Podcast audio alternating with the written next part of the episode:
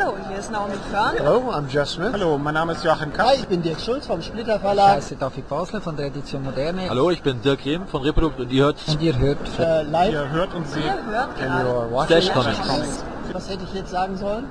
Das Bier- und Oktoberfestmuseum. In München soll dereinst das moderne Bier erfunden worden sein, so wird es die Legende, die auch schon im Comic Das Münchner Kindl aufgenommen worden ist. In Wirklichkeit wird sich die wahre Herkunft des Gebräus nicht wirklich auf einen bestimmten Punkt festnageln lassen.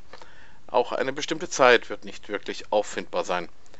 Aber es steht zumindest fest, dass die ältesten Überreste von Bier in Mesopotamien gefunden worden sind. Aus fast derselben Zeit stammen auch Zeugnisse aus Oberägypten. Das damalige Bier war wohl auch Grundnahrungsmittel, sogar für das Königshaus. Selbst die Römer kannten ihre Servicia. In Deutschland selbst wurde zum ersten Mal 736 von einem Gerstensaft berichtet. Und dies dann auch stilgerecht in Bayern, genauer in Geisenfeld.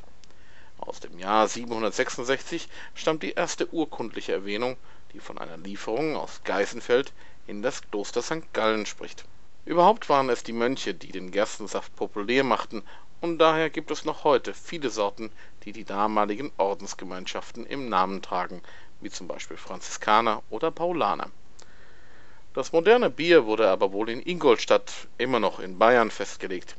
Denn im Jahr 1516 erließ der bayerische Herzog Wilhelm IV. das Reinheitsgebot. Dieses gilt seit 1919 in ganz Deutschland. Darin wurde festgelegt, dass im Bier nur Gerstenmalz, Hopfen und Wasser enthalten sein darf. Die Bayern waren es dann auch, die die Oktoberfeste erfanden.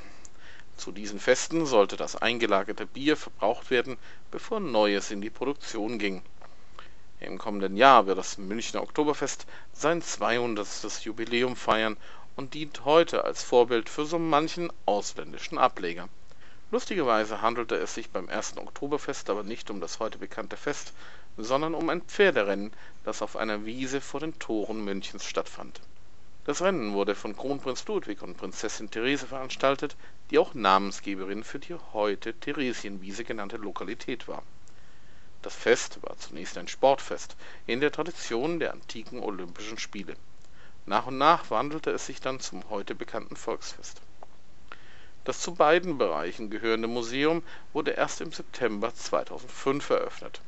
Hier wird der Geschichte des Bieres und des Oktoberfests gefrönt. Das Museum geht allerdings auf einen Verein zurück, der schon viele Jahre zuvor gegründet worden war. Diesem Verein hatte der Wiesenwirt Xaver Heilmannseder vor 40 Jahren eine Spende von 500.000 Mark hinterlassen. Die wurden vor rund vier Jahren nun endlich ihrem eigentlichen Zweck zugeführt.